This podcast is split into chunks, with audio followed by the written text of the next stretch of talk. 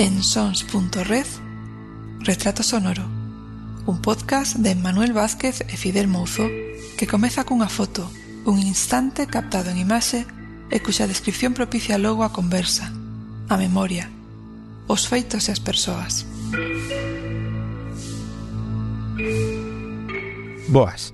Benvidas e benvidos a un novo episodio, o que fai o número 4 de Verás Verás que te vou a contar co ti Martiño de Retrato Sonoro en Sons Podcast. Agardo que o que levas escoitado do tío Martín, do ti Martiño, a todo momento, sexa do teu interese.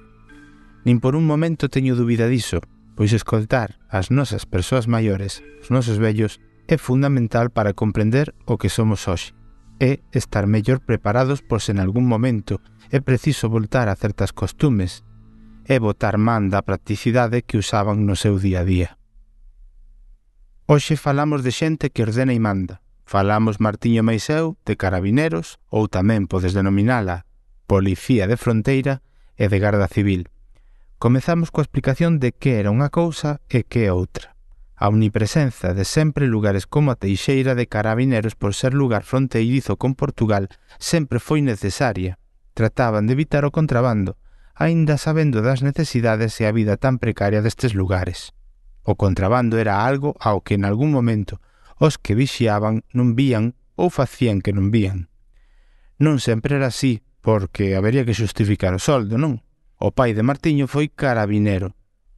Tamén e sobre todo alrededor das datas do golpe de Estado de 1936 e posteriormente imos escoitar sobre gardas civis da mobilización dos diferentes estacamentos, seccións ou como raio se denomina a organización militar que ten a Guardia Civil de maneira interna no momento do alzamento e como, con 15 anos, Martiño viviu todo aquilo. Como xa che teño dito, Martiño ten unha vida longa e tamén foi garda civil e tamén sabe moito disto. Contará unha anécdota de bar con algún cargo elevado da benemérita na comarca, sendo el alcalde pedáneo no lugar da Teixeira, xa el deixara o corpo, creo. E por último, contará unha historia que ben podería formar parte dun programa destes de televisión tan morbosos, de feitos sanguinolentos, e que ben darían tamén para escribir unha boa novela negra ou mesmo para facer un podcast. E no mesmo relato da violencia, un dous por un, xa que ás veces así se expresa a natureza, con violencia inusitada, por que non dicilo. Algo que recorda perfectamente Martiño aínda que era un meniño que non chegaba aos 10 anos. Por que o recorda? Verás, verás, que te vou a contar. Isto que che estou introducindo parece unha mestura un tanto extraña, pero é para que vaya sobre aviso, e cunha lixeira idea a escoita de Martiño sobre das circunstancias que rodean este relato. Un carabinero desaparece misteriosamente un día de tormenta no mes de setembro. Tal foi a cantidade de auga caída en breve espazo de tempo Falamos quizáis de minutos ou un par de horas, e un rigueiro, como lle chaman nestes lugares, un torrente de auga, leva por diante a un dos carabineros que vixiaban a fronteira con Portugal no lugar de San Ciprián, preto da Teixeira. Moitos anos despois, un dos carabineros presentes aquel día de tormenta confesa no leito da súa morte que aquilo fora un asesinato por parte dun carabinero cara a outro. Escoita Martiño como non lo cunta. Voltámoslo.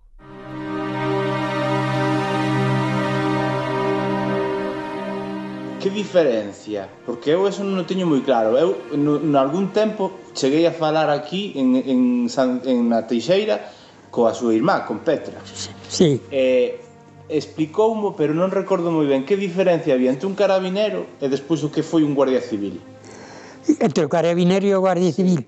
Eh, a diferencia é que o carabinero era para o servicio fiscal, era a frontera, eh, o servicio na frontera. Na frontera. Por exemplo, viña aí que un portugués ya non tiña un derecho, ou sea, non era obligatorio o botalo fora, pero como para vir aí tiña que cruzar a frontera, pois non tiña máis remedio que dicir, oi, non se fadía, porque andábamos, subían aí que os portugueses, estaban aquí na festa, na matanza, ou viñan, como eles decían, a botar un copo, nos íbamos ali, tamén tiñamos as amistades, e a non, non te decía nada. Ahora, si había algún que era... Porque sempre os en todos os sitios que queren ser máis que outros. E ao mellor había un igual, un carabinero con portugués que te veía ali a ti e dicía, que, que pinta voce aquí? Non, veño cá ver un amigo. Aquí non hai amigos para España. Ya tiñas que virte. Ou, ou aquí pasaba o mismo. Ya, o Guardia Civil, por exemplo, cando viña aquí, viña por asuntos rurales. Porque aquí había que eh, oh, tiñan que fazer polo menos unha vez ao mes tiñan que vir aquí. E a viñan desde Requeixo, os rurales viña unha pareja de rurales. Había unhas desas que le chamaban a xeira de Baixo e outras longres, que era o roble, que era o roble, que se chamaban desas do Estado. E a, viñan que eu acórdome, con miña abuela iba cas vacas para a serra, e como meu padre era carabinero, pois conocía mi abuelo os guardias e a, os guardias a miña abuela, había aquela confianza, porque entre os guardias dos carabineros levábanse ben, auxiliábanse nos servicios, se era necesario, e a, viña estábamos cas vacas na serra cando viña a pareja, e habían, coño, esa, viña a miña abuela, ah, como andan las majadas de conservación, que le chamaban eso. Pues tamén, non le han prendido fuego, no, hasta carallo, había unhas matagueiras nas malladas esas que ah, eran máis altas as urces cos carballos, eso non ardía nin para Cristo. Vale, fírmenos la, la presentación. Tiñas que le firmar a presentación de que estuveran aquí. E chegaban a serra, bueno, pois pues gracias. E aí volvían a dar volta e justificaban o servicio coquel. E despois da guerra mesmo, ainda existía que eu iba a fariña a Lubián porque pues, tuvemos algo de panadería en casa, o último, e a encontrar a pareja en, en Castrelos, e a dous guardias dos que había aí, en, que entonces ya estaban nun pueblo que houve aí entre Requeixo e a Padornelo, uh -huh. cando traballaba a vía esta de Zamora a, a Coruña, uh -huh. pois estaban dous dos guardias, Un era afillado de meu padre e outro era afillado de meu tío Domingo, eran irmãos. E alvábamos moi ben, viñamos, e encontramos por aí, coño, pois mira, nos ha salvado de subir arriba a Tejera. Firmanos la, la presentación. Ya, firmábale, o mellor en Rañalobos. Rañalobos. ou donde me encontreran. Sacaban a, libre, a, a, a, a folla de servicio. Claro, fulano de tal. Ala. e a valía daquelo e e librábanse de vir aquí. Ou que viñan porque tiñan o mellor que instruir algunha denuncia ou algún caso que ás veces se peleaban dous algún juicio que houbera de eso que viñan a un informe, entonces si subían, tiñas que ta, chegaban aquí, pero demais, se si se podían librar, pero librábanse, se non tiñan que vir para recoller a firma de un.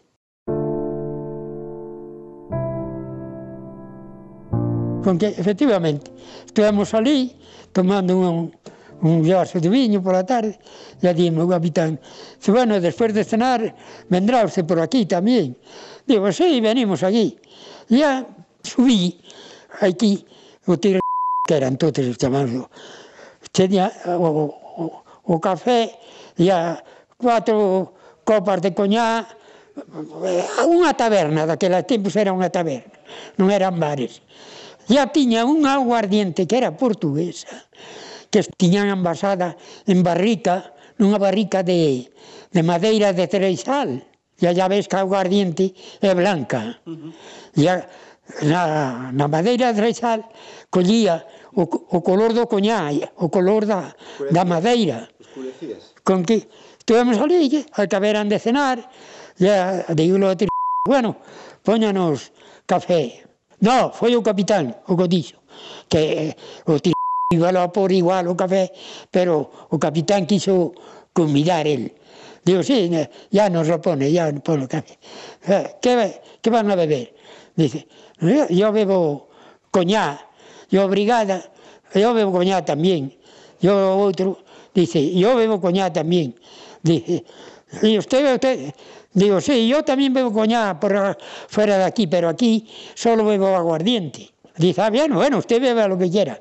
Digo, no, o sea, digo, ya sabe aquí el señor la aguardiente que bebo yo.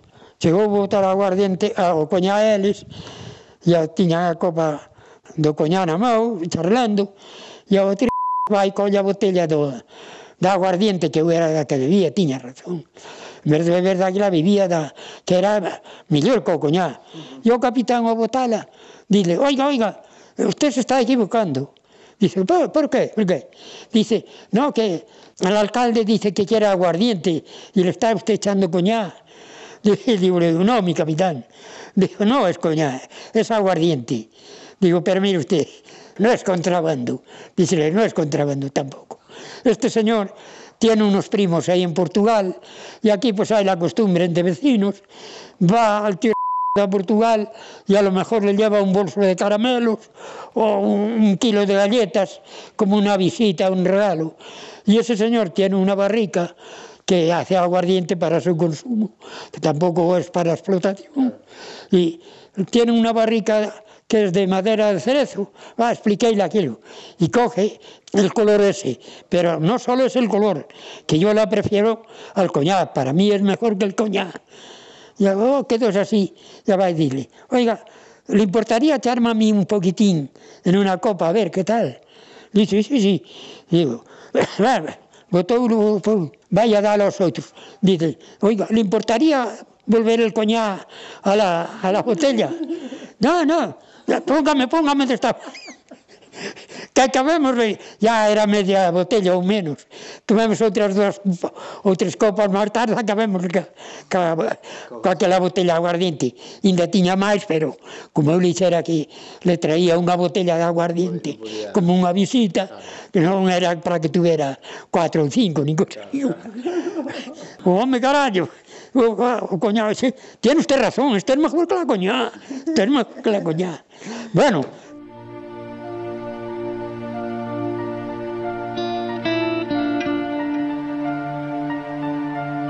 Era moi normal. Aquí o personal era casi todo, nadie sabía o que era comunismo, ni socialista, ni eso, para o caso quizás non se conocía. Mira, cando estallou o movimiento, nós traballábamos la fazenda a un que le chamaban que se casera cunha portuguesa, e era moi bon rapaz. E a, ah, cando estallou o movimento, estaba aquí, él, Viñera, era a aceitura, Cando estallou o movimiento, eu fui un lace... Que usted tiña 14, 15 anos. 16, 15 anos. 15 anos, non? 15 anos. Había un cabo que le chamaban Ángel levábase con meu padre, que meu padre ya estaba licenciado, pero como meu padre tamén era carabinero de colegio, e el tamén era colegial, o cabo aquel, pues estaban sempre xuntos. E a, sin así cando se presenta aquí unha pareja de requeixo con oficio para que se curse pola línea de servicio, porque aos obreros eh, se meteran unha noite hasta armisenta noite antes, meteranse de noite aí que saiu o pueblo todo escapando para para a frontera e a, presentanse de que se cursa aquel oficio pola línea de servicio. E a nós, como tiñamos o cabalo, se levaba meu padre ben coel, e que a cabecera da línea de carabineros, que entonces eran líneas, non eran, ou sea, era sección, non era línea, era do, o teniente estaba Germisende, o que mandaba os puestos por aquí. E había un teniente que se chamaba Epifanio que viñera castigado eh, do colegio porque estaba de, de profesor nos colegios E a miña e a solicitera a min a libra de clasificación que eu era para ingresar no colegio de Carabineros en setiembre. E a, como estallou a, a guerra en julio, pois pues ya se me colgou aquelo. E eu tiña, ya non me chamaban, e dice, dice nada, eu te solicito agora a ti, allí, ya, é que me solicitou que senón igual non iba ya, pero suscitoume a, na millora de clasificación, porque como meu padre era carabinero, tiñan unhas ventajas, pois causaba alta no colegio, do eso, o llave. Bueno, chegaron con él. Dice, bueno, mira, coge el caballo y llevas el, llévale el te, este oficio al teniente. Con que chegou, eh, eh, que hai? A mí chamábame cuadrado. Que hai cuadrado? Pero aquí viene, traigo un oficio del cabo ah, que me dio, abrió o sobre, bueno, pues vete y le dices al cabo que a las 4 de la tarde tenga la, la fuerza allí y preparada con el armamento y todo, que cierre el libro de servicio y haga, haga entrega de él bajo recibo al alcalde del pueblo el que tenemos que concentrarnos en Puebla, en la cabecera de la compañía. De la compañía. Hermisende, que entonces en San Ciprián non había puesto. Eran os tres puestos estos. Bueno, chego aquí. Cualquier, e a meu padre, como conocía isto, o mellor, dite ao cabo, coño. No, estou contando ao revés, coño. Uh -huh. Que estuveran na Hermisende o puesto este ás 4 da tarde para ir por Lubián, xuntarse co, cos de Lubián, que ainda eran desta, desta, desta, compañía, desta sección, pero iban todos por ali, ya, ah, senón que os de Lubián que, que tiñan que son. Foi meu padre e dixele, mira, Ángel, casi es mejor que vuelva el muchacho Armisende y se le diga al teniente que es mejor que vengan por aquí y vais por aí por la sierra, a Pedralba, a salir por aí a Pedralba, que non os cruzáis con nadie, e é mejor que venga por aquí, porque os vais a meter a Lubián, Cedroso, todo eso, vais a andar máis e con máis peligro. Porque están los obreros agora aí todos revueltos e vais a andar. Es mejor que vayáis por aquí. Son que, claro, ala, outra vez, sin deixarme do cabalo a Armisendi, cuando estaba o teniente donde estaba antes, pero ya estaba cos leguis postos e a pistola e todo. Se un me viu, veo logo, porque deuse conta que houve alguna cousa grave ou ver alguna contraorden. Que pasa, que pasa? E pois, mire, me ha dicho el cabo que ha dicho mi padre que le aconsejó que es mejor que vayan por aquí, por la, llamamos el Cerro de, de, Pedralba, porque es así, pasa esto y esto y esto. Uy, pues es muy bien, muy bien. Pues dígale que a las cuatro, que tenga la fuerza allí y que ya vamos los de Castromil y nosotros y, y vamos. A bueno, efectivamente. Eh, eh, ala, pues ya dice que, que les veréis aquí. Bueno, Chegaron cuando chegaba as 4 da tarde, aquelo daba pena. Cando veixaban, que eh, nunca se vira, veixaban os dous puestos, co fusil ao lombo, como cordeiros, e había un de Castromil, como me viña bastante mal, bastante mal. E eu que dirán los compañeros, pero eu non puedo. Pero claro, tiña que ir, como iba a quedar por aí, con que, e bueno, pues ala, arreando, os de aquí, as mulleres choraban, e as mulleres e a, e a xente toda, porque non se sabía onde iban, que os obreros andan, anderan naquel revuelo, e a todo eso. Porque chegaron ali, xa, en, no Cerro de Pedralba, xa se xunteron cos de Calabor, ya coincidieron que se xunteron, eh, contaban, chegaron a Puebla, cando ya estaban os dous capitanes, o de Rurales, e o de fronteras, porque era a cabecera de compañía das dúas, das dúas fuerzas. E as estaban os dous ca pistola na mão. E chegaron eles, os tenientes, formaron as seccións, foron a dar la novedade, que non había... Dice, poso los firmes e tal. Dice, foi o capitán, o de Rurales, que dice, dice, bueno, aquí se trata de un alzamiento militar. El que no esté conforme que dé un paso al frente. Decía os cabo aquí, os guardias, cuando volveron os carabineros, si que daba un paso a frente. Nada, nosotros, donde vaya, bueno, pues, claro. A ver, a ver quen daba o paso. A, a ver quen daba o paso frente. Non se moveu en Cristo. Bueno, rompan filas. Viva España, e arriba España, ya, ya todo aquilo ya, ya quedou isto totalmente de, desprotegido. Aquí no sabe. Yo que iba, te iba contando, ese Fernando, traballábamos la, a fadenda. E a que pasara? En Padornelo tamén había a fuerza, e estaba un alférez do exército de permiso aí. E claro, era a máxima autoridade militar que había. E aquel se conoce que ya era de izquierdas. E chegou E asuntou os guardias e dile, bueno, aquí hai que armar os obreros. Todo aquel que tiña dúas armas, unha que le entregue aos obreros. Un deiqui foi, e a bueno, pois, xuntou, xuntéronse os obreros para ir a tomar o cuartel da, da Guardia Civil que estaba no campamento ese, que estaba o, o puesto ese estaba posto polos traballos da, vía do ferrocarril que estaban facendo. entonces estaba puesto era por, por eso.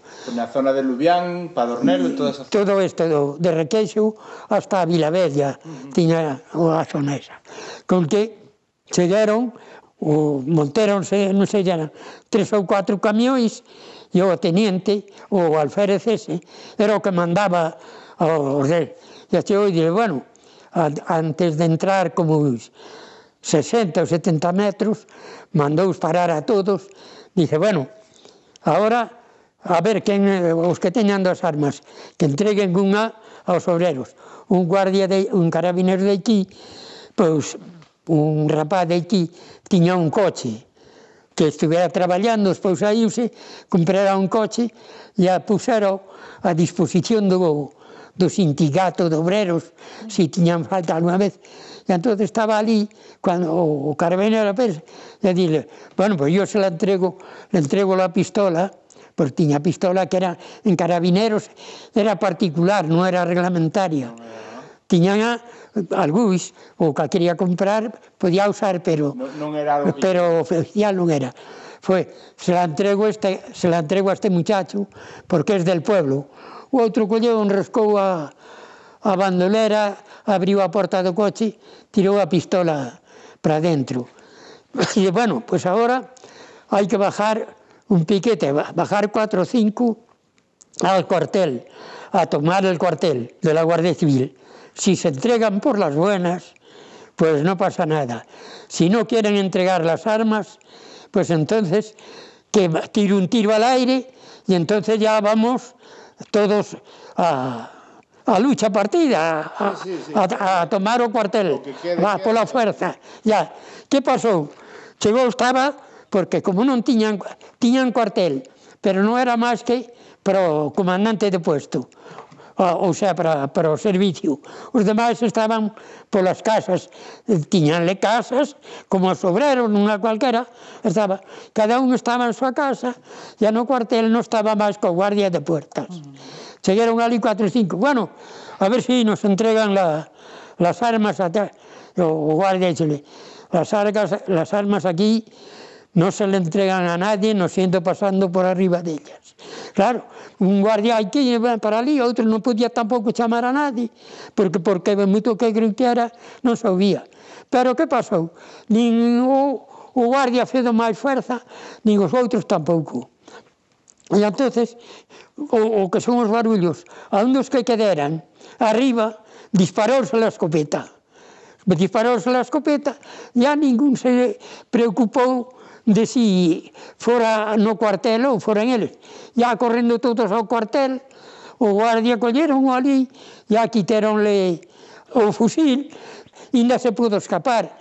E cando os guardias viron, ya non podo ir ningún ao cuartel, cada un escapou por donde podo. Mm. Entonces, eles ya meteronse no cuartel, colleron o armamento, todo o que había no cuartel saquearon -o, e que pasa? E os guardias escaparon, escaparon ya a un que fora a un que era afillado, o que era afillado do meu tío do meu deronle un tiro nunha perna. E atirouse nun, unhas fragas ali e díxolo ao irmão, dice, non pégame un tiro, no me dejes en medio de esa chusma. Dice, déjate estar ahí, no te muevas, que mañana a la mañana venimos ya a buscarte. Foron, claro, deron parte, escaparon por esas montañas, e os outros non foron tras deles, ni moito menos. Deron por ali no cuartel todo cacheron, deixaron o limpo de todo, volveronse as, cada unha as súas casas. Pero outro día pola mañá, ya viñeron tres ou cuatro baterías de, de artillería do regimento de, de Astorga, viñeron ali polo Lombeiro, ya había o regimento de Zamora, por aí a Guardia Civil de todos esos postos, porque os fusiles ao lombo, buscando, buscando, non encontraron nadie, hasta que chegaron ao cuartel, que viron o cuartel ya saqueado, que ali non había nada, bueno, pois, pues, que pasou aquí, claro, bueno, chegaron, quedaron ali, os que le pareceu el 20 ou 30 guardias ou os que fora e a, a registrar polas casas de todos os que estaban por ali. Este que o padre se que era o padriño, tuvo unha filla que fui o padriño de los cuatro, os dez días ou si da, do deteren. Estaba traballando aquí, e estábamos chegando mesmo a entrada do pueblo, e aí mesmo estábamos chegando unha leira, e aos dous ou tres días, estábamos merendando cando baixaban, me parece que eran oito, e estaban merendando ali sentados, e el conoceos e a chamou, eh, que, vindo por aquí, verdad? Imitémalos a merendar e tal, non quixeron nada. Beber ainda beberon. Sentéronse ali mentre nos merendemos e a cando se levantaron marchaban para Portugal as bandadas. E iban así como uns 30 metros, baixando a carretera, e moi van así baixando, e eu doume por mirar así a donde estuvera sentado un non gabelas, cando parece que estou vendo unha pistola do 765 cascachas de nácar, carallu. E vou e digo, oh, fer... que, mira o que deixou aquele aquí. E o outro, foi a chamou, man, man, que, mira o que de, deixaste aquí. E volveu, que eu creo que ele deixou allá para que quedera ali se a quería coller algún.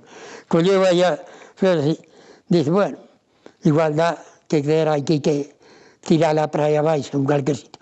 Porque a Portugal non podía entrar con armas, e claro, seguramente que os outros tamén as levarían, pero tiraría para aí abaixo, pero, pero acorde daquilo. Con que o outro, ese Fernández, para outro día, el non estuvera ali ni nada, e ademais levábase moi ben cos guardias, porque vivían a pega de casa del, pero tiña un peón en casa de a pupilo ali, e a tiña un baúl. E afora dos que entrera tamén o, o saqueo.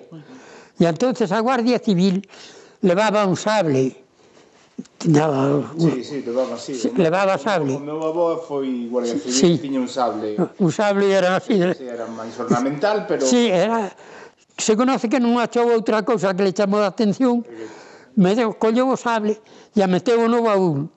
Pero, cando foi aquelo, tamén se largou co, cos outros para era dai de cerca de Ribalago, dun deses pueblos de Ribalago. Chamábase Claro, a Guardia Civil foi polas casas, mirando a ver as casas que donde se encontraba algo do cuartel. Foron ali, estaba a muller, que era portuguesa, dice, aquí non hai nada, aquí dice, o f... está para a teixeira, está para a teixeira, o f... aquí non está. Dice, no, no, pero nosotros tenemos que, como era justo, mirar todo. Foron a mirar ao baúl, apareceu o sable aquel. Coño, non hai nada. No, no. ¿Y esto? Ah, pues eso es do tijo Esto, esto está en su casa. Bueno, cando venga tijo. para outro día o outro, aquí teño que, teño que irme, teño que marchar. Falaba así moi entrecortado, teño que marchar. Non marches, Fernando, déjate estar aquí cuatro ou seis días, a ver en lo que, eh, lo que termina esto que estas cosas son unas revoluciones que pasa y a lo mejor no es nada o a lo mejor es mucho y no te vas a meter allí. Mi abuela, que en paz descanse, por favor, non te vayas, non vayas. Eu, eu non me metí con naide. A mí naide me pode chamar a atención. Non me metí con naide.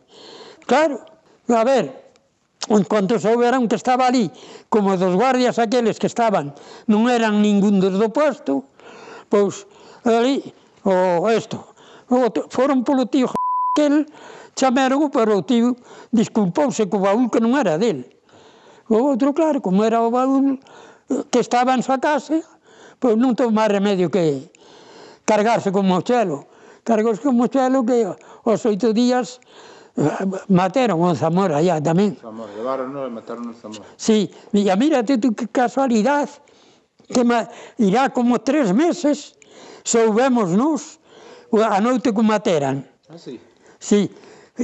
Se conoce que, porque de, acostumbrabas a decir que os sacaban nun camión en barullo, chegaban que decían, ala, de aquí para allá, e a cos levaban o paredón, como decían eles, ao cementerio, e a, que os mataban así, sin saber quen era ni que non era. Pero se conoce que, que os levaban por lista. Oh, sí. E a, este, o Demetrio, o Demetrio, o irmão este, foi o como dixo a min, pegando a min ya dime, unha mañá fará tres meses. Dice, padriño, que tú conociste algunha teixeira que se apellidara de... porque non había aquí ningún apellido de... máis que un que era a mãe de Padronelo e era o segundo apellido. Dice, eu non acordo a naide na teixeira, non acordo a ningún apellido. Se le coño, pois, claro que acordo, era o, o padre da rapaza que son eu padriño esa portuguesa que despois se fez maestra en Portugal, era ese. Dice, pois, sabes o que te pregunto? Porque esta mañá deu na televisión dos presos cando sacaban da, da cárcel en Zamora, eh, va, que fora nombrando fulano de tal e tal, que era, me parece que o 22 de, de agosto ou 22 de, de setembro, unha cosa así. Sí, sí, sí. Dice, fulano de tal e tal, de tal pueblo, fulano de tal e tal pueblo, de tal, que os sacaban por lista.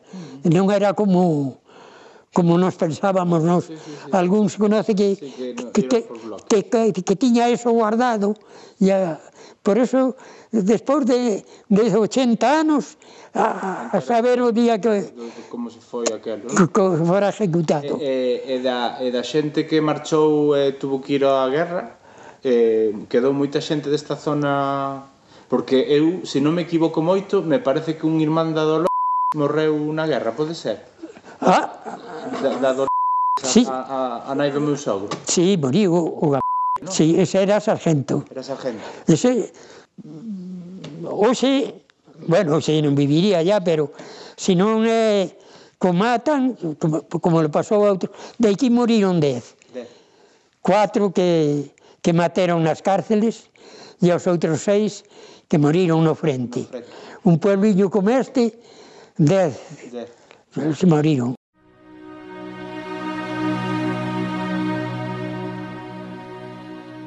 Pero só foi en San Cipriano. Ese conocía o guardia. Ah, coñecía usted? E así, chamábanle Pedro Nic... Uh -huh. E ese guardia estaba en Hermisende, uh -huh. cando foi o caso deso. Que deso, ah, ah, mira, fará anos, creo agora polo 20, polo 22, o día 22 de diciembre, fará X anos.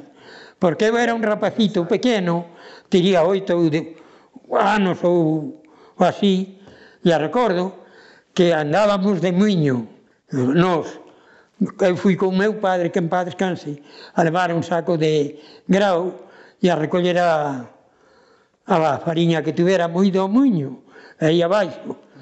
Claro, estábamos no muiño cando empezan a sair unhas nubes, me cago na leche.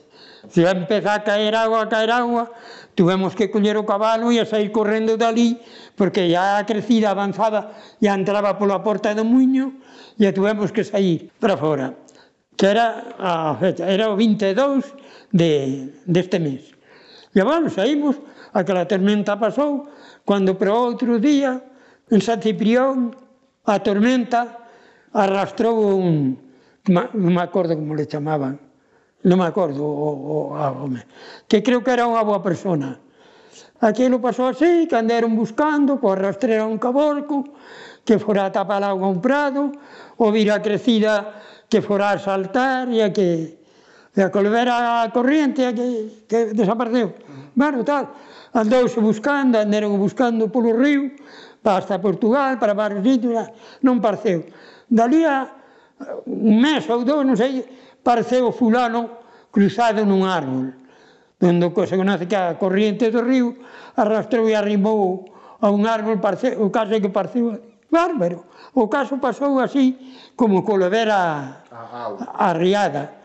Pero ya se, ya morrera o carabinero, que de alivio para, del misión de Beu para aquí aquel carabinero, que entonces que o, o fulano aquel, claro, estaba o compañeiro que o guardia, o carabinero, mm. e a camía cera, dice, pois mira, eh, si, si te vas do pico, pasa to sí. outro tanto. O outro, claro, que se calou, ya que pasou aquilo que eles non viran nada, que eh, cosa ninguna, que como outro cualquera, como enteras aquilo e tal, pois pasou. Pero pasado máis de, máis de 30 anos, máis, polo menos 40 anos, porque já estaba eu casado, e caseime de, de 40 anos. Mm. Cando empezou a, correr, a correrse por aí o bulo de que o, o carabinero aquel que estaba co outro, que ia morrer o, o, o comatera, correuse de que confesión lo dixera o cura na confesión. Se acusaba daquelo de ser cómplice ou tal de encubridor, claro. de que non fora a corriente, que viñera que según viña sin mediar palabra nin cousa ninguna, que atera o fusil e que le peguera un tiro. Claro. Aquilo, si foi verdade así ou non foi, Eso, eso que o que di usted, esa, esa parte de o que non recordo é por, o motivo que habería para que lle pegara o tiro, se Decí... foi que lle pegou o tiro. Ah a razón, a razón pola que dixo vou aproveitar, me, meto un tiro e que levo río a donde... Decían que si os mozos de San Ciprián para os reis que se farían os reinados foran a Mimenta ou a un pueblo desos a comprar o viño. Uh -huh. E a que ese, pasando na, na ponta, non sei, estaba de servizos, e, eran bulos. Xa, xa, xa eran mulos que podía ser verdade ou pode ser mentira. Que, e aí que sabíase menos que en atipían ah, un claro. menos. Que si chegaron ali cando os, os carabineros que eran todos. E que quixeron que, de coño, pois non podeis levar o viño, ou tal, coño, é pro reinado e tal. E ao fin, que casi se tuveran ali unha, unha gresca e tal. Ah. Pero ao fin, que le veran o viño, que se veran.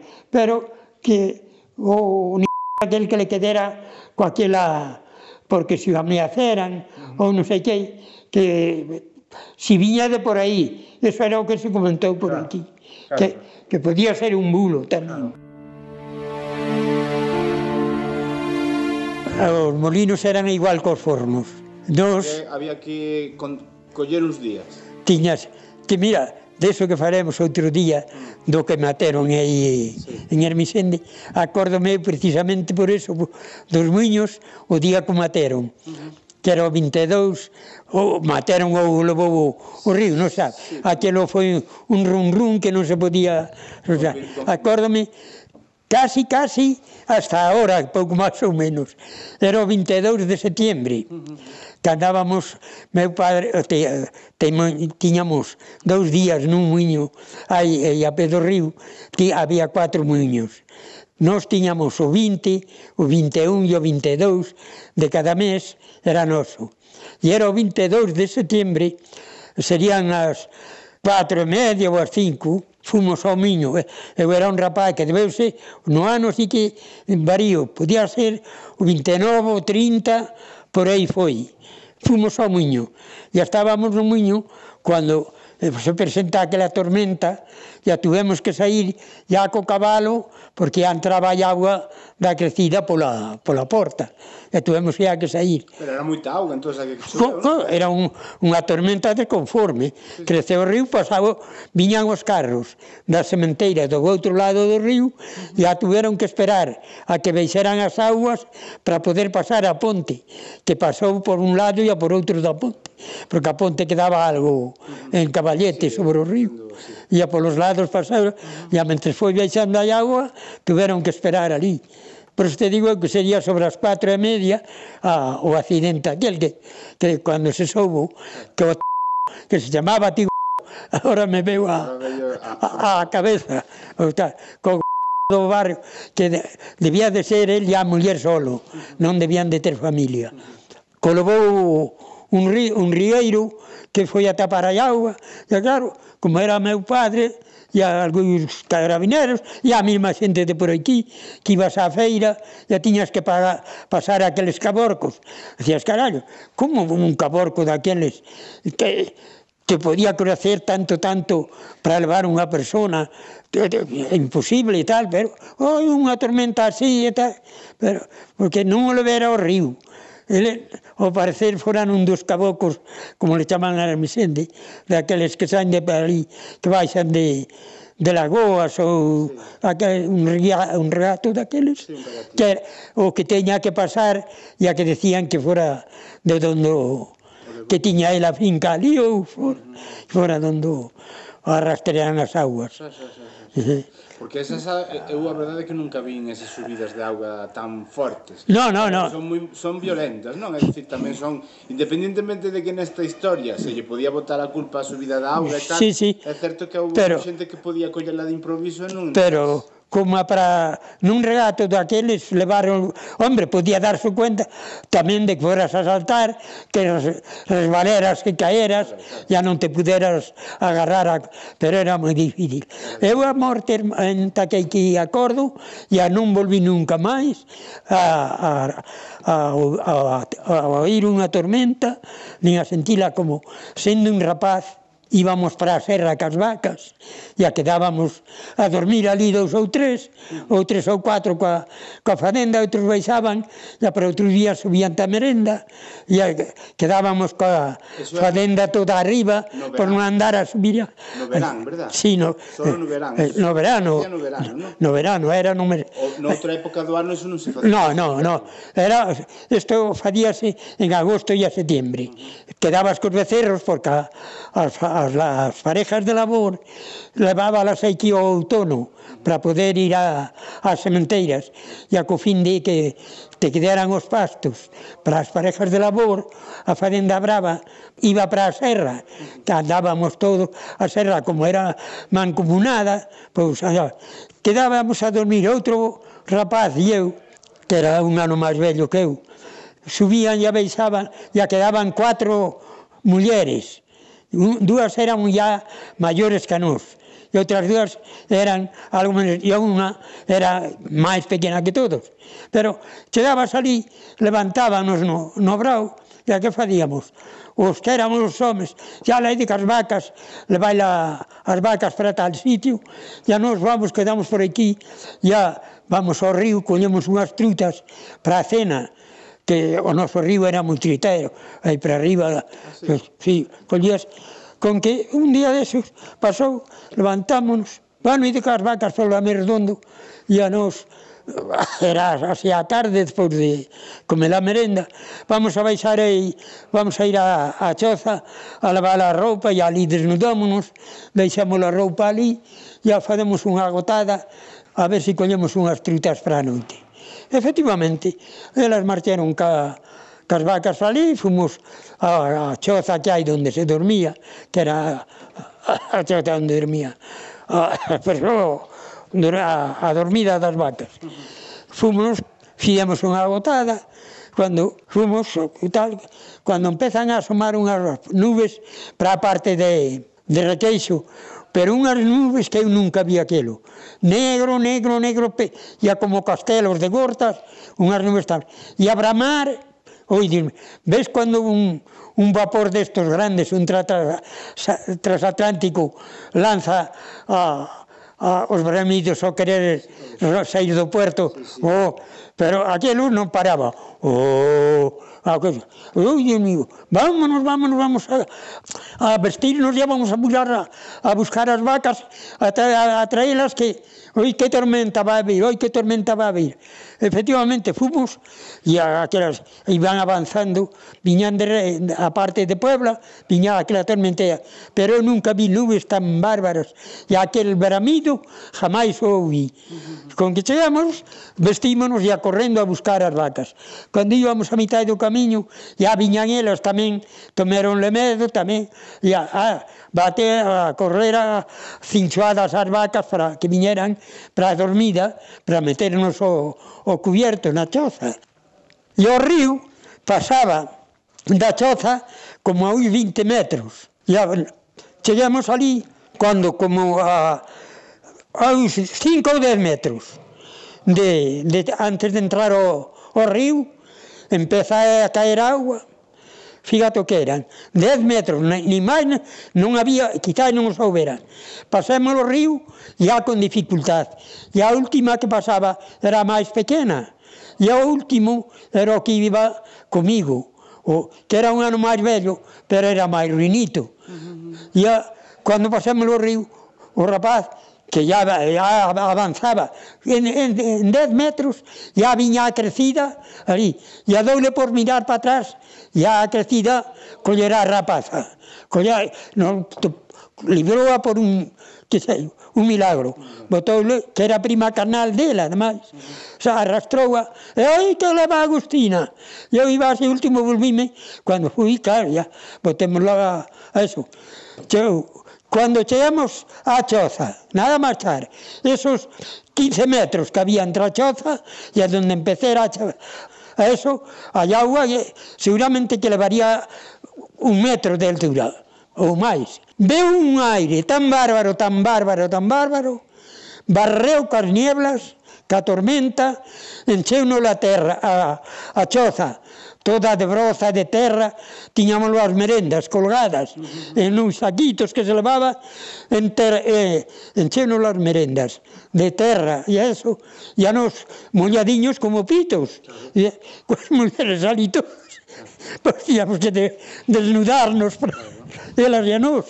E a nós ainda tiñamos calzoncillos, e, pero as mulleres eran praias non tiñan, pois alá ca camisa as mulleres, o que me está acordaba, naquelo no, sí, fidemos lume, claro. e a toda a noite iba tendo os dentes, porque quedouse aquelo, ah, pero a non querer, cando te mollas non vale que haxa calor de noite, claro. e a non a serra. Claro. Nunca máis volví a acordar unha tormenta daquela. Algo, algo dese nivel, dese ah, nunca, nunca. Cuántas, cuántas veces me acordei daquela tormenta e, e aquelas nubes? Jamais.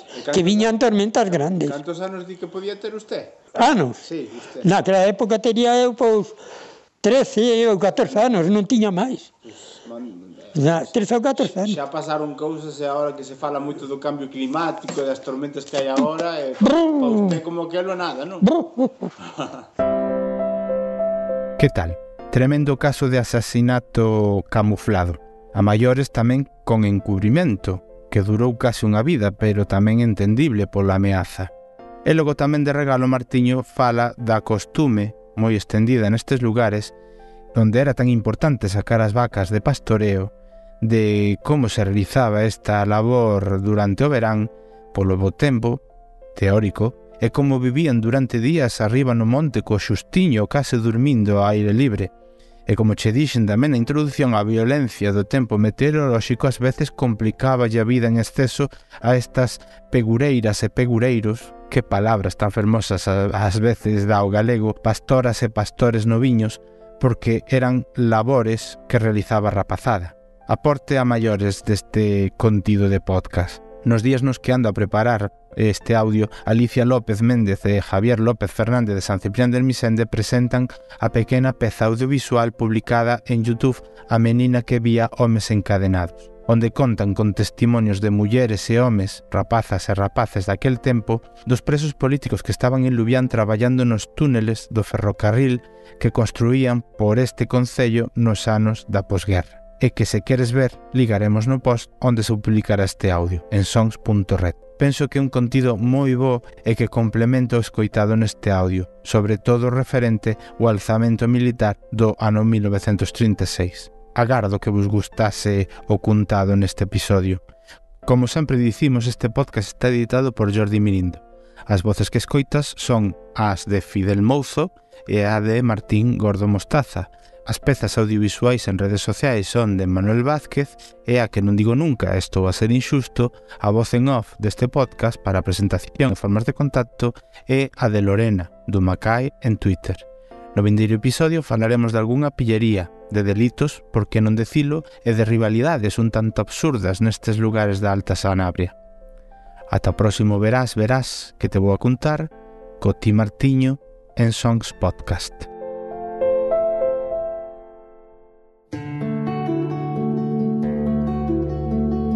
Se queres falar connosco, podes a través da conta de Twitter, de Facebook e Instagram arroba o retrato sonoro. Tamén nos comentarios de sons.red barra o retrato sonoro.